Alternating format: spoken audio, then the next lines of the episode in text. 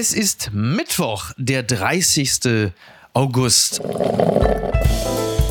Apokalypse und Filterkaffee. Die frisch gebrühten Schlagzeilen des Tages. Mit Mickey Beisenherz. Einen wunderschönen Mittwochmorgen und herzlich willkommen zu Apokalypse und Filterkaffee, das News Omelette. Und auch heute blicken wir ein wenig auf die Schlagzeilen und Meldungen des Tages. Was ist wichtig?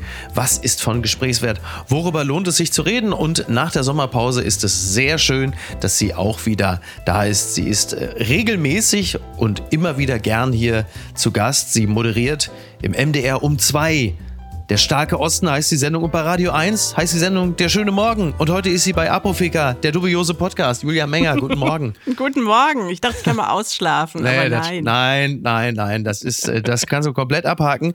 Ähm, äh, du könntest allerdings ausschlafen, gesetzt den Fall, dass äh, in der Testkassette zwei Streifen Ach. auftauchen. Denn ich weiß nicht, wie es um deine private Empirie bestellt ist, aber ich stelle fest, in meinem engeren und erweiterten Umfeld kommt es vermehrt äh, zu Corona-Fällen. Wie sieht es da bei dir aus?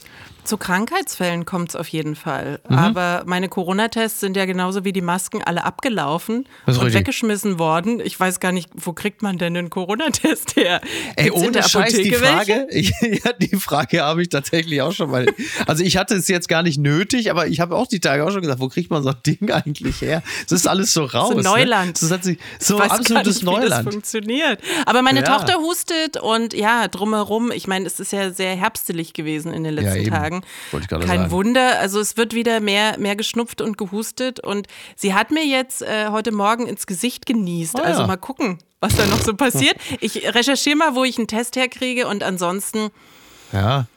Ich, ich, ich sehe schon ich, Karl Lauterbach. Ich, ich will es gerne wegignorieren. Ja, das, ja, also es ist jetzt, ne, man muss jetzt auch nicht gleich in Panik verfallen. Die Inzidenzen, wenn sie überhaupt noch irgendwie gemessen werden, die sind jetzt nicht heftig, die Zahlen sind auch nicht hoch, aber es, ist, es liegt so ein bisschen was in der Luft. Hm. Es gibt ja wohl auch irgendwie so eine Malle-Variante, weil alle irgendwie sich da Ding auf Mallorca geholt haben. Und irgendwo in seiner Höhle, in seiner Kemenate hockt jetzt Karl Lauterbach und reibt sich die Hände und sagt, ja, jetzt kommt man, jetzt wart mal ab, irgendwann, da kommt er wieder angekrochen. Und dann heißt es bei Lanz, da wird der stuhlfrei, fickt euch, ihr NATO-Generäle und, und Wirtschaftsweise und ganze Scheiß. Dann setzt ihr wieder hier, da wollt ihr wieder wissen, was sollen wir machen kann. Sowas, also es kommt alles, aber das, aber ehrlich, also stimmungsmäßig, das ist, glaube ich, wirklich das Letzte, was äh, die Nation braucht, neben all dem Wahnsinn, äh, jetzt auch noch so ein Corona-Comeback, oder? Das braucht wirklich niemand. Ich habe gehört, dass äh, Barbie und Oppenheimer auch damit zu tun haben, dass, weil so viele ins Kino gegangen sind, sich das auch hier stark verbreitet ah. hat. Also gar nicht so unbedingt das Wetter schuld ist, sondern dass wir wieder alle aufeinander hocken und äh, Popcorn essen und laut lachen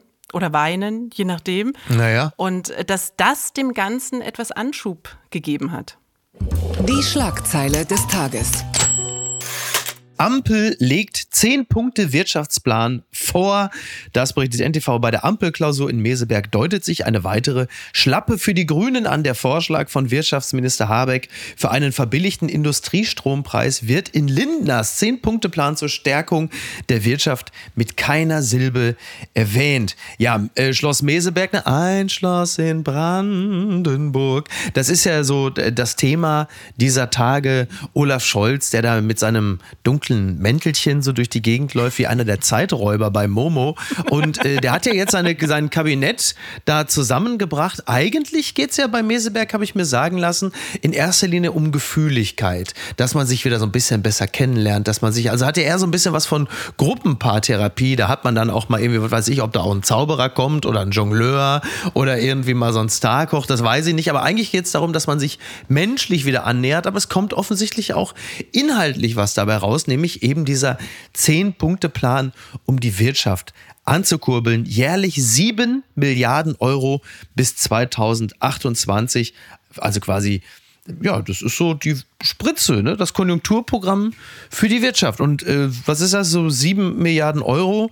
Also das sind, sagen wir mal, so, ja, so zwei, das zweieinhalbfache der Kindergrundsicherung. Ja. So. Ist ne? das gut investiert dort bei der Wirtschaft? Das Na, ich, ja, ich glaube, ich glaube ja. Also grundsätzlich glaube ich erstmal ja, wenn es darum geht, also man soll die Dinge ja nicht gegeneinander ausspielen. Also jetzt nicht Kinder oder Wirtschaft, dass ja so ein bisschen der Sound in der Luft lag.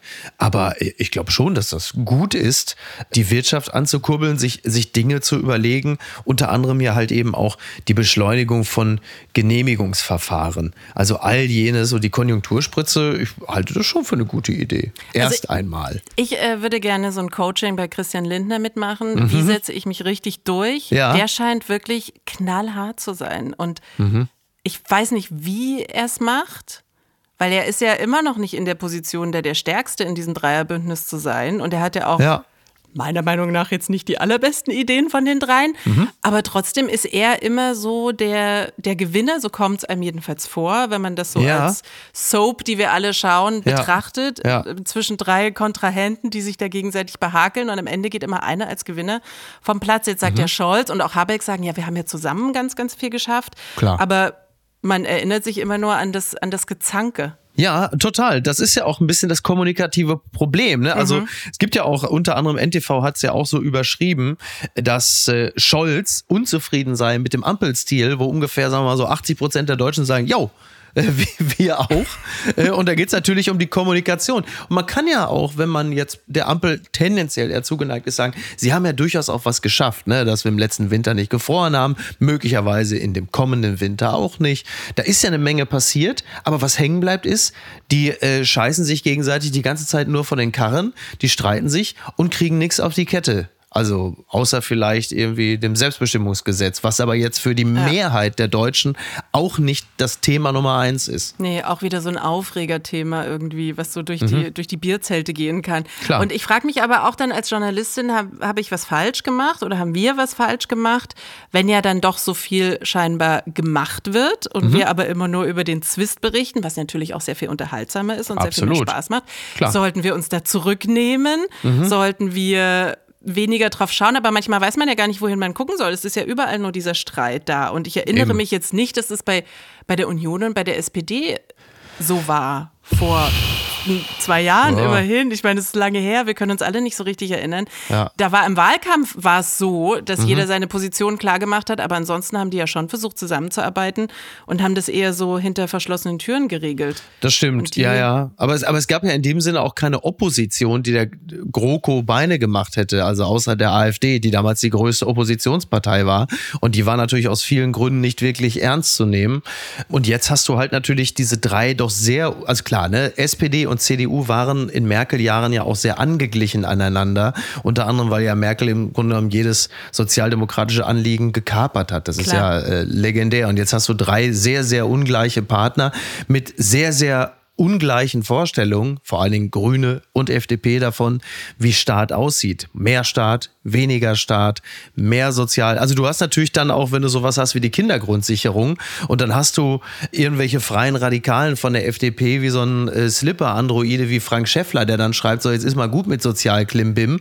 Ja, da ist natürlich dann dabei, also der ist jetzt vielleicht nicht repräsentativ für die komplette FDP, aber er ist halt eine sehr laute Stimme der FDP, wo viele abwinken und sagen, ja, da guck, da sind sie wieder, die sozial kalten Schweine. Und äh, Kinder und Soziales sind für die Sozialklimbim. Ist halt eben auch nicht so gut. Und irgendwo dazwischen ist jetzt Robert Habeck und der wollte eigentlich den Industriestrompreis. Hm. Übrigens auch wie die SPD, also angeführt vom SPD-Chef.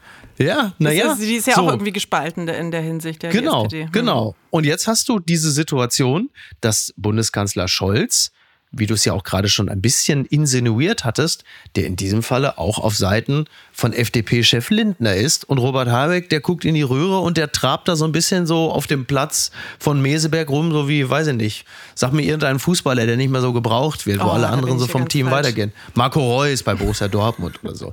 Nein, aber das ist schon eine interessante Gemengelage. Ja, absolut. Und ähm, apropos Opposition, es ist ja auch gerade Wahlkampf. Mhm in mhm. Bayern. Und das oh. ist ja, ich glaube, das ist das, was wir gerade spüren. Dieses, da werden Themen auf die Tagesordnung gehoben, die vielleicht auch gar nicht unbedingt Thema in Berlin sind, aber die zu riesigen, da werden riesige Fässer aufgemacht und es soll ja in Bayern aktuell gerne alles so bleiben, wie es ist.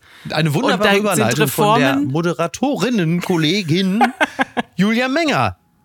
Bitte empören Sie sich jetzt.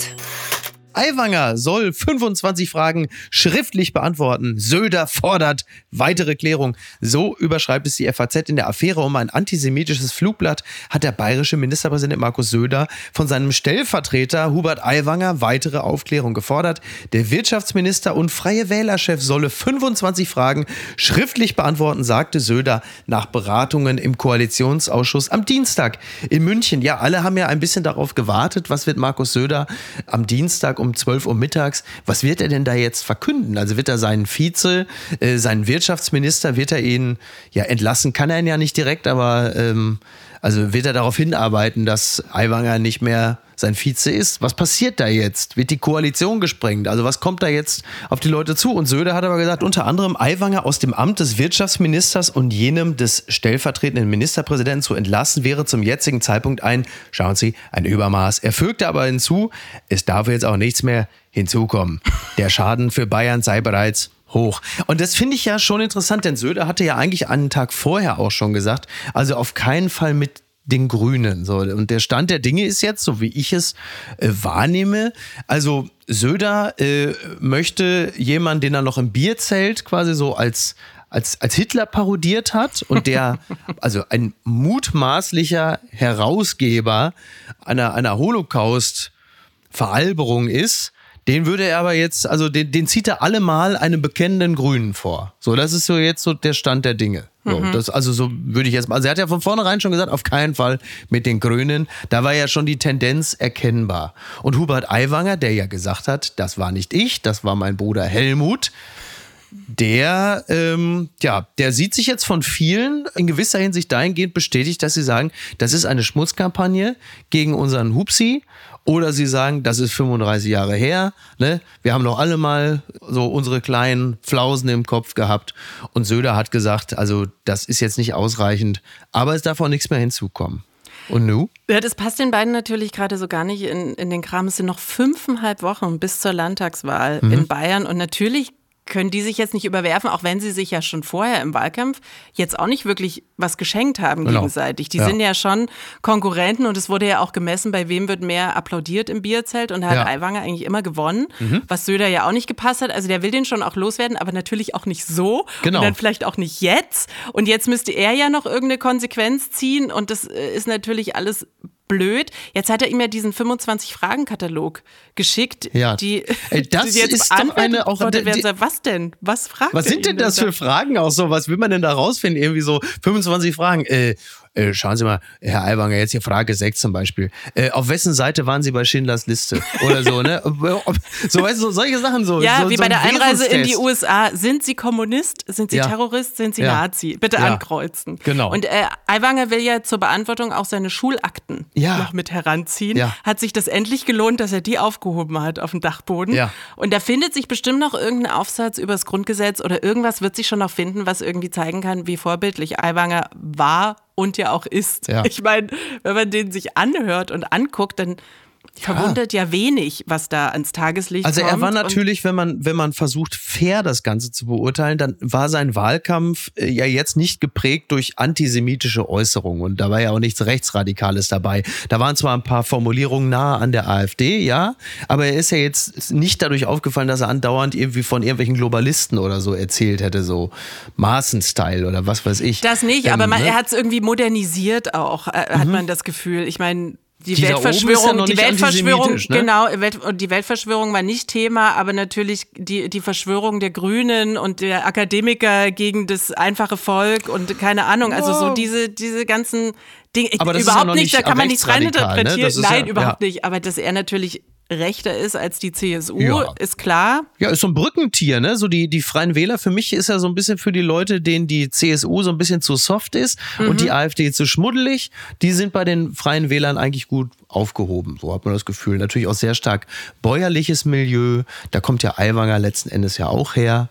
Und äh, das ist ja grundsätzlich auch total okay. Aber man stellt sich natürlich schon ein bisschen die Frage, so wie waren sie denn damals so drauf, so im, im Hause Aiwanger? Zumal ja, ja dieses Flugblatt, da stand ja auch wir laden ein, so zu diesem seltsamen Wettbewerb. Also wer sind denn wir? Das würde man ja auch gerne mal wissen in dem Zusammenhang. Ja, und welche Brüder denken nur so völlig unterschiedlich in dem Alter auch. Aber seitdem kann ja. sich ja auch viel getan haben. Ich denke mir auch so, es kann was habe mhm. ich in der Schule getan? Oh mein Gott, ja. äh, Witze von Lehrern in die Schülerzeitung geschrieben. Tja. Aber was ich damit sagen wollte, ist, es bräuchte sowas gar nicht, um Aiwanger total unsympathisch und auch nicht förderlich für den Diskurs zu halten. Das ist richtig. Weil, weil der ja auch gerne mal so die Wahrheit verdreht in, in seine Richtung und das macht es irgendwie schon anstrengend genug. Ja.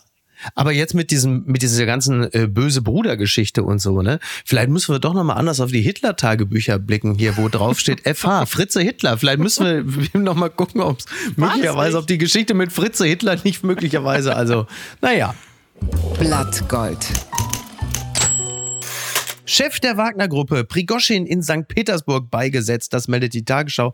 Der vergangene Woche bei einem Flugzeugabsturz verstorbene Chef der Söldnertruppe Wagner, Jewgeni Prigoschin, ist in St. Petersburg beigesetzt worden. Der Kreml hatte zuvor erklärt, Putin werde nicht teilnehmen. ja, gut, ich sag mal so, Putin hat ja insgesamt auch schon genug getan. Äh, da muss er jetzt vielleicht nicht auch noch. Wäre ja auch ein bisschen seltsam, wenn der da plötzlich da am Grab steht und sagt, ja. wobei, das wäre dann wie bei den Sopranos oder so, wenn die dann alle da stehen und sagen, äh, äh Frankie die Nudel war ein feiner Kerl und äh, alle wissen, naja, also. Also fürs Drehbuch also, hätte es jetzt schon, fürs Drehbuch hätte der schon stehen können im St. Petersburger Nebel im langen Mantel ja. und so eine Träne ja. irgendwie noch verdrücken.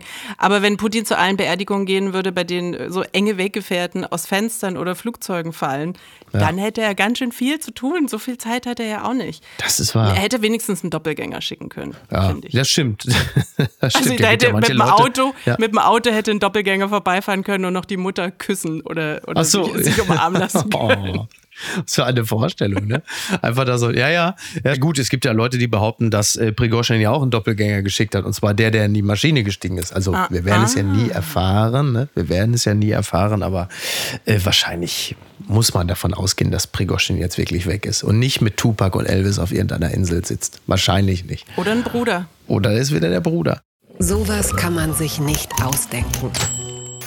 Deutsches Debakel, Trainingslager nach Rotweingütern ausgesucht. So zitiert die Welt den früheren Weltklasse-Zehnkämpfer Rico Freimuth. Der ist entsetzt über das medaillenlose Abschneiden der deutschen Leichtathleten bei den Weltmeisterschaften. Mitschuldig am Desaster seien die Funktionäre. Im Verband herrsche eine komische Kultur. Ja, er äh, warf den äh, Verantwortlichen vom Deutschen Leichtathletikverband Fehlverhalten und zu wenig Konzentration auf das Wesentliche vor. Mittlerweile haben wir eine komische Kultur, die sich seit Jahren im DLV eingebürgert hat. Teilweise werden die Trainingslager danach ausgesucht, wo die Rotweingüter liegen, damit Trainer und Funktionäre dort abends Rotwein trinken können. Das sei vielen Athleten bereits damals sauer aufgestoßen. Immerhin ist der Wein nicht sauer, aber trotzdem, äh, das finde ich ja schon auch witzig, ne? Also, Hätte ja, man ja nie gedacht von solchen Funktionären, dass sie teilweise auch so egoistische Gedanken hegen. Noch ein Verband, in dem eine komische Kultur herrscht. Also mhm. wirklich, im Gegensatz äh, gab es aber keinen Weltmeistertitel, sondern wirklich keine einzige Medaille, was ja nur wirklich hart ja. ist. Und an den Sportlern ja. würde ich jetzt sagen, wirklich nicht zu 100 Prozent liegen kann. Die haben es eh schon mhm. so schwer, finde ich. Diese Leichtathleten, die trainieren wahnsinnig viel, erbringen wahnsinnige Leistungen, kriegen nicht ein Hundertstel der Aufmerksamkeit, die Fußballer kriegen, ja. verdienen kein Geld und dann haben sie noch so eine Nulpen hinter sich stehen, die, die sie gar nicht richtig das trainieren und nur schon mit dem Kopf schon am, am Ambrotisch sitzen und, und überlegen, welchen Wein sie dann da bestellen. Das ja. ist hart, das tut mir leid. Ja, vielleicht haben sie auch nicht äh, Termine, sondern nur Termine im Kopf und haben dann deswegen einfach alles immer so ein bisschen durcheinander gebaselt. Ähm, ich weiß es auch nicht. Also es ist seltsam, aber Julia, ich möchte da jetzt auch äh, an dieser Stelle auch grundsätzlich mal eine kulturelle Frage stellen. Liegt es auch einfach daran, äh, dass die Bundesjugendspiele mittlerweile so eine Lulli-Veranstaltung geworden sind? Ne? Ist es nicht auch das? Ne? Bundesjugendspiele, es gibt hier keine Urkunden mehr, alle sind jetzt Gewinner wie in der Mini-Playback-Show. Ja, da darf man sich doch nicht wundern, dass wir alle so scheiße abschneiden. So sieht's doch aus. Nein. Nein? Nein, das Gegenteil ist der Fall. Wie das Gegenteil? Die Trainer mit dem dicken Weinbauch und der roten Nase, die sind das Problem. Na gut. Verlierer des Tages. UN kritisieren Rubiales. Proteste in Spanien. Es geht um den Kusseklar und T-Online überschreibt es so. Kritik von allen Seiten. Nun mischen sich auch die Vereinten Nationen in den Kusseklar um Luis Rubiales ein. In Spanien zieht es die Kritiker auf die Straßen. Die Vereinten Nationen haben im Kussskandal den Präsidenten des spanischen Fußballverbandes Luis Rubiales ebenfalls kritisiert. Wie schwierig ist es, jemanden nicht auf den Mund zu küssen, fragt Stefan Dujarric, Sprecher von UN-Generalsekretär Antonio Guterres dass er sehe keinen Hinweis dafür, dass der Kuss mit Weltmeisterin Jennifer Hermoso bei der WM-Siegerehrung einvernehmlich stattgefunden habe. Nein, also da haben wir also, glaube ich, alle irgendwie nicht den Eindruck, dass das einvernehmlich gewesen sei. Lediglich die Mutter von Luis Rubiales. Die hat sich ja in einer Kirche, glaube ich, hat ja Kirchenasyl ja. und geht da in den Hungerstreik und hat gesagt, also ich bin bereit für meinen Sohn zu sterben. Ich habe schon gesagt, ich warte eigentlich äh, darauf, dass jede Sekunde sich nur Papa Djokovic äh, da jetzt auch noch einschaltet in das Ganze. Ey, jetzt mal erstmal zunächst einmal so eine rein ähm, naja, so eine, so eine sportpolitische Frage, wo doch momentan jeder nach Saudi-Arabien wechselt, der irgendwie mal äh, gegen einen Ball getreten hat oder weiß, äh, was Abseits bedeutet. Wieso wechselt denn nicht einfach Luis Rubiales auch nach Saudi-Arabien und wird da Verbandschef? Das Frauenbild hat er doch schon. Ja, weil ja? die ja keine Verbandschefs brauchen. Die haben ja genug also. Scheichs, die diese Jobs übernehmen, ja, sondern die brauchen ja die ja, Spieler. Stimmt. Und die, also ich, ich finde, es ist schon sehr schnell eskaliert. Trotz ja, allem, was da passiert ist, ist, ist, es schon wieder irgendwie über die Maßen. Und natürlich die arme Mutter, die traut ihrem Sohn nichts Schlechtes zu. Ja. Da haben sich ja dann auch noch so Freundinnen der Familie mhm. gezeigt vor der Kirche, ja. die sagen, nee, nee, das ist ein super Typ.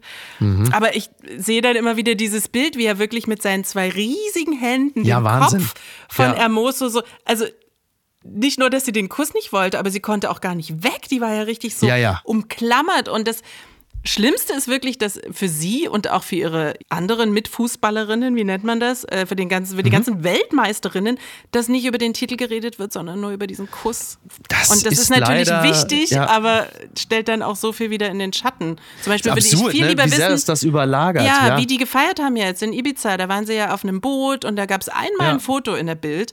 Mhm. Und seitdem habe ich da nie wieder was gehört, wie die schön ihren Weltmeistertitel gefeiert haben. Das hätte das ich viel lieber jetzt erfahren. Aber jetzt müssen wir uns natürlich um, um um den Typen kümmern. Mhm. Jetzt hatte Annalena Baerbock, unsere Außenministerin, sich da auch noch eingebracht. Sie hatte, sie wurde zitiert, leicht paraphrasiert. Äh, wir stellen uns einfach mal vor, was los gewesen wäre, wenn Angela Merkel sich damals Philipp Lahm gegriffen hätte und ihn quasi so rubialesk äh, äh gegriffen. Also ich, ich finde, äh, ich war etwas befremdet über diesen Vergleich, weil ich glaube, dass das so nicht ganz passt. Ich glaube, es ist ein sehr schiefes Bild. Also erstmal ist Angela Merkel ja nicht die DFB-Chefin gewesen, aber das mal nur am Rande. Aber es ist doch auch so, die Aufregung um den Fall Rubiales entsteht doch vor allen Dingen auch dadurch, dass ein Bild bestätigt wird und nicht gebrochen. Also hätte Angela Merkel sich jetzt Philipp Lahm gegriffen, so dann wären natürlich alle befremdet gewesen und natürlich wäre es auch eine Klammer auf sexuell konnotierte Fragezeichen Klammer zu Übergriffigkeit. Ja, es ist ja unfreiwillig, also insofern ist das nicht in Ordnung. Aber trotzdem wären die Reaktionen doch anders gewesen, weil von dieser sehr beherrschten, äh, fast schon androidenhaften Angela Merkel äh, wäre doch diese Entgleisung anders aufgenommen worden, weil es ja auch ein Bild bricht von der kontrollierten Frau. Bei Rubiales bestätigt es ja das Bild des Patriarchats von dem Mann, der selbst im Falle eines sportlichen Erfolges nicht anders kann, als die Frau als Objekt zu betrachten, dass er sich greift, wann immer ihm danach ist. Ja. Deswegen finde ich den Vergleich mit Merkel nicht passend. Ich glaube, der ist Der schief. Macho lebt. Ich ver verstehe vor allem nicht, warum man den braucht. Ja. Man muss sich gar nicht vorstellen, dass irgendeine Frau irgendeinen Mann küsst, der das nicht will, weil das ja. passiert in den wenigsten Fällen und viel öfter passiert genau. das, was jetzt wieder passiert ist. Eben. Und es bestätigt alle, alles, wogegen jetzt seit Jahren ja auch so richtig öffentlich gekämpft wird. Genau. Und das dann wirklich vor Kameras und auch natürlich für ihn, wie selbstverständlich das für ihn war, im Freudentaumel. Ja, er hat bestimmt nicht drüber mhm. nachgedacht, aber er hatte auch nicht dran gedacht, das vielleicht in dem Moment mal nicht zu machen. Also es. Ja es ist dann noch sehr viel Arbeit. Äh, äh, absolut. Also das Einzige, was man ihm zugutehalten muss, äh, in dem Moment, wo dann äh, Jennifer Hermoso etwas konsterniert von dannen ging, da hat er eher noch so auf den Rücken gehauen. Ich glaube, da griffen noch interne Filter, die ihn davon abgehalten haben, ihr auch noch auf den Hintern zu hauen in dem Moment, wo, wo sie wegging. Aber das war wahrscheinlich schon das Maximum an Selbstbeherrschung. Ja, also alles wirklich. Aber jetzt halt die UN. die sind jetzt auch ich, dabei. Jetzt, wo sich die UN eingeschaltet haben, dann kann nichts mehr schiefgehen. Ich hoffe trotzdem, der, der Mama geht's gut.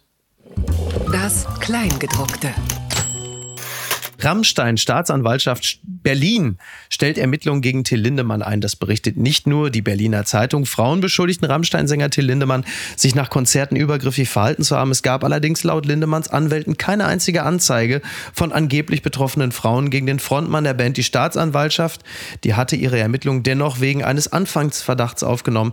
Die Ermittlungen wurden jetzt eingestellt, wie die Behörde der Berliner Zeitung am Montag bestätigt. Also das Thema K.O.-Tropfen hat sich nicht bestätigt. Überdies auch nicht, dass ein Machtgefälle Machtgefälle ausgenutzt worden sei. Also im Grunde genommen kann man sagen, nach dem, was zumindest die Staatsanwaltschaft als Anfangsverdacht hatte, sind zumindest diese ganzen Dinge man muss es wahrscheinlich sagen, auch übrigens was die K.O.-Tropfen angeht, restlos vom Tisch.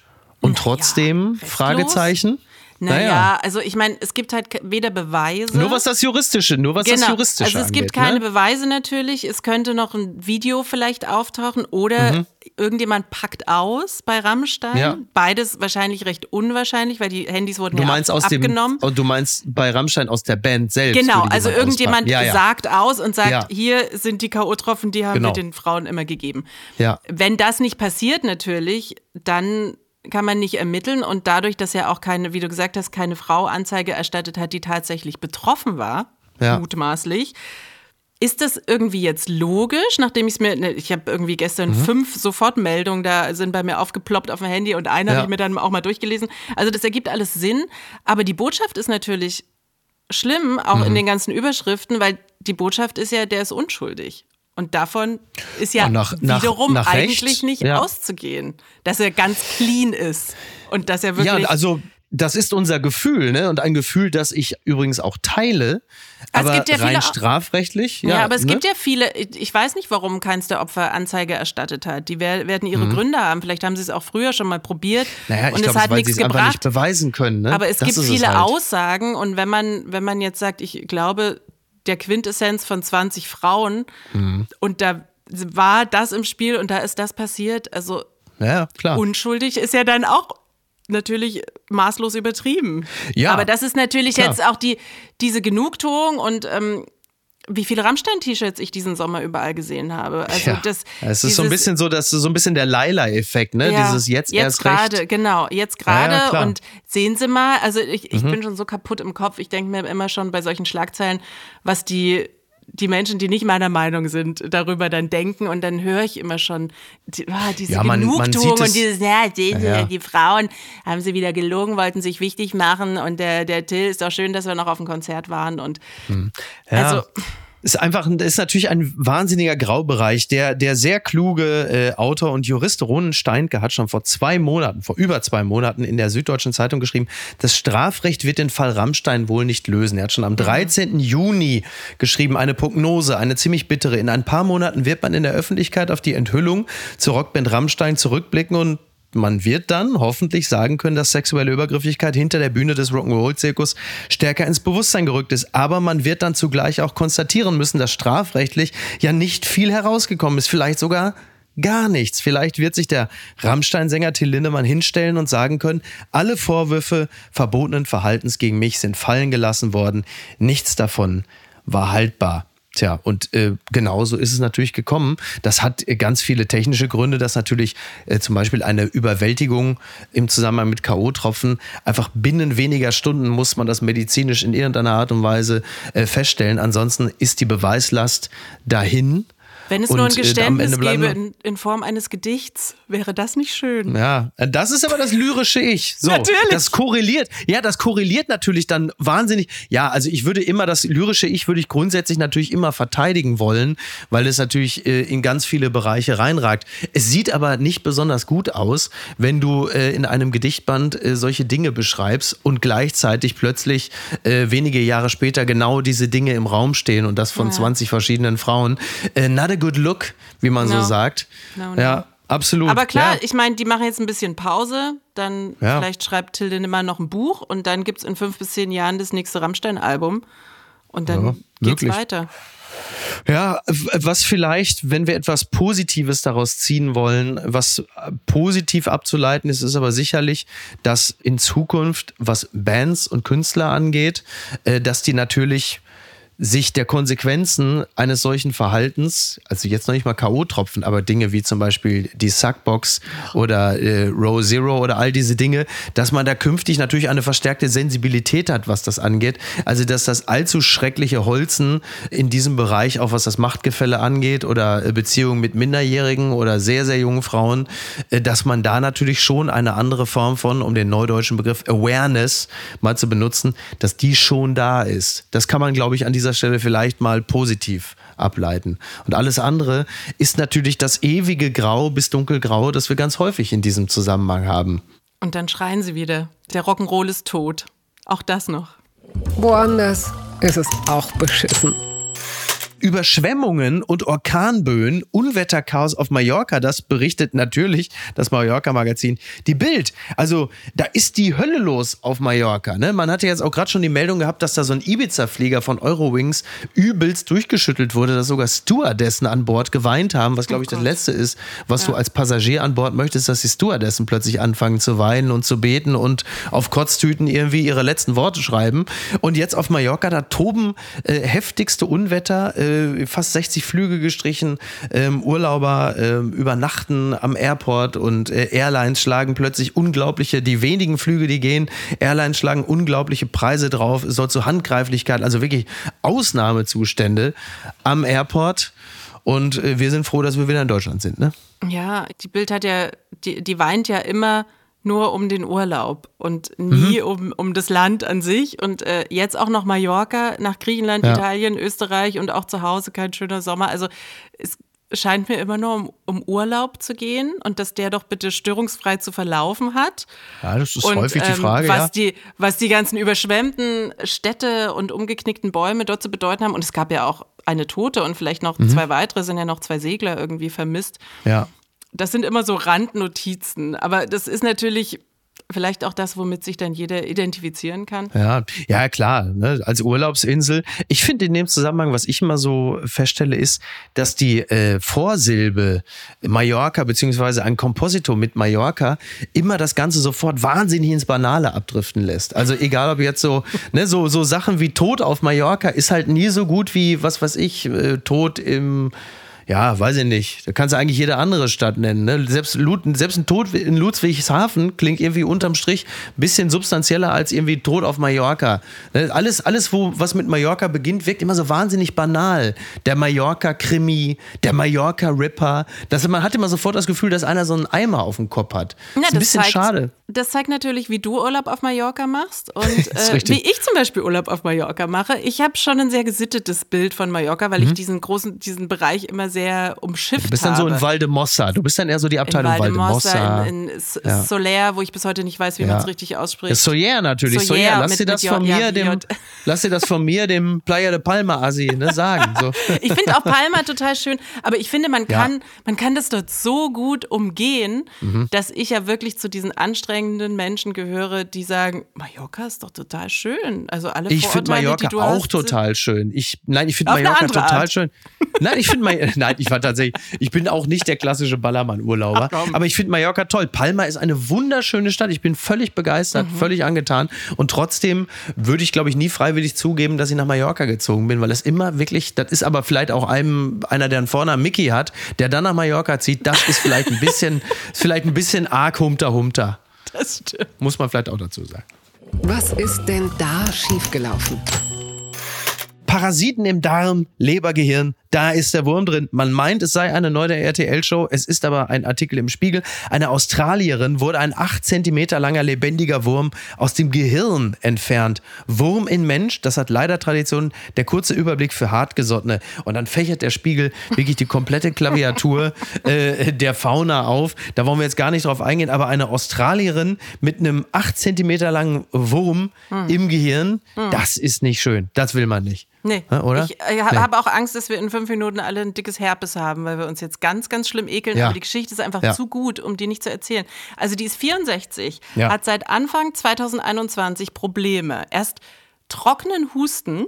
Ja. Scheinbar ausgelöst durch den Wurm. Dann aber jetzt auch richtig Depressionen. Ja. Und dann hatte dieser Neurochirurg in Canberra sie auf dem OP-Tisch und aus irgendeinem Grund haben sie ja das Hirn aufgemacht, um ja. irgendwas zu tun. Sie haben den Wurm ja da nicht vermutet, weil der hat ja gesagt, ja. er war überrascht, als er diesen zappelnden Wurm im Gehirn. Achso, ich dachte, der Wurm, ich dachte, der Wurm war überrascht, weil das der Wurm plötzlich kam das Licht da rein. Was macht ihr denn hier, Leute? Der hat sich da schon gemütlich gemacht in den letzten zweieinhalb Jahren. Die arme yes, Frau hatte zweieinhalb Jahre diesen Wurm im Kopf und ist ist weltweit der erste Fall, in dem dieser spezielle Wurm in einem Menschen entdeckt wurde. Generell hast du ja schon gesagt, kommt es ja mhm. wirklich öfter vor, dass so Würmer aus ja. Augen und so gezogen werden. Ja, Wahnsinn, ne? Und ja. es gibt auch Pythons bei dieser Frau in New South Wales, weil das ist ja auch im Python, Gehirn oder was? Python-Parasit. Nee, die Pythons, die sind da im Wald und diese Frau ja. sammelt gerne Wildpflanzen und kocht dann damit. Und ah. wahrscheinlich war es Python-Kacke die dann ah, Parasiteneier okay. drin hatte. Ah. Und so ist es, wie sie jetzt in ihr Hirn ja. kam. Vielleicht hat sie sich irgendwie ja. was im Auge gewischt oder so. Ja. Und also ich hoffe, dass ihre Depressionen jetzt weg sind, nachdem sie das jetzt weiß, vielleicht nicht. Ach so, ja, da ist man also, kuriert, ja. Wow. Also Wurm im Gehirn hat ja zumindest Hubert Aiwanger bis auf weiteres erstmal nichts zu befürchten. Das ist ja vielleicht auch schon mal die, die positive Botschaft. Ansonsten, oh Gott. Und mit äh, der, der Wurm der Rückgratlose, da sei dann auch Markus Söder an dieser Stelle ganz herzlich gegrüßt. Endgültig zu weit gegangen.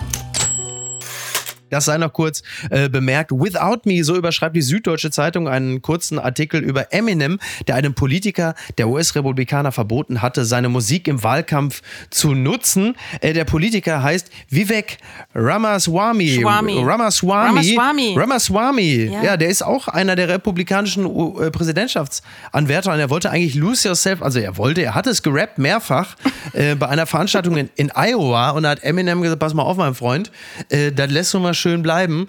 Das möchte ich nur wirklich überhaupt, so möchte ich meinen Song nicht verwendet wissen. Und ich glaube, das ist auch ein Stück weit nachvollziehbar. Da gibt es Videos davon, wie er tatsächlich rappt. Und der ist ja, das ist ja dieser dynamische Newcomer, der ja letzte Woche bei der ersten TV-Debatte noch gesagt hat, ja, ihr wisst alle nicht, wer ich bin, ich bin kein Politiker und er wird so mit, mit Obama verglichen von manchen. Mhm. Das ist so der republikanische Obama, so ein, so ein Milliardär, mhm. Unternehmer, der da jetzt äh, okay. äh, Washington aufmischen möchte, also so Trump 2.0. Mhm. Und der kann rappen. Also eigentlich ah, finde ja. ich, es klingt ganz vielversprechend ja, für das ist US-Präsidenten. Da, da, das ist. Gott, oh Gott. Und was schreibt eigentlich die Bild? Post von Wagner betrifft die Gebrüder Aiwanger. Sie waren 17, 18, Teenager ist das schreckliche antisemitische Flugblatt aus ihrer Schülerzeit eine Jugendsünde? Jugendsünden sind anders. Ich fuhr mit 17 ohne Führerschein. Ich betrank mich mit 17 und wurde von der Polizei für eine Nacht in eine Zelle gesteckt. Ich schrieb von einem Kumpel die Mathearbeit ab. Ich klaute Comichefte. Ich war ein Lügner beim Sex. Ich sprach von Liebe und wollte nur grapschen. Denn sie wissen nicht, was sie tun. Damit verzeiht man Jugendsünden. Die Jugendsünden der Eifanger-Brüder sind unverzeihbar. Als ersten Preis wird da ein Freiflug durch den Schornstein in Auschwitz ausgelobt in ihrem Pamphlet. Ich weiß nicht, wie man so etwas Krankes in sein Gehirn kriegt. Es sind keine Jugendsünden. Jugendsünden sind fröhlich. Die Jugendsünden der Eifagers sind schwarz und böse. Herzlichst, ihr Franz Josef Wagner. Haben viele geteilt und das ist vielleicht auch ein Signum unserer bekloppten Zeit und auch der bayerischen Landespolitik, dass plötzlich selbst die klügsten Leute die Post von Wagner teilen, weil viele sagen, der Mann hat recht, er spricht wahr. Ne? Ich fand es jetzt auch gar nicht so schlecht, ehrlich gesagt. Ja. Ich glaube, zum ich allerersten Mal in meinem und wollte nur grapschen. Auf den Punkt. Toll, Alles, was der wir nicht sagen Song von konnten. Roland Kaiser.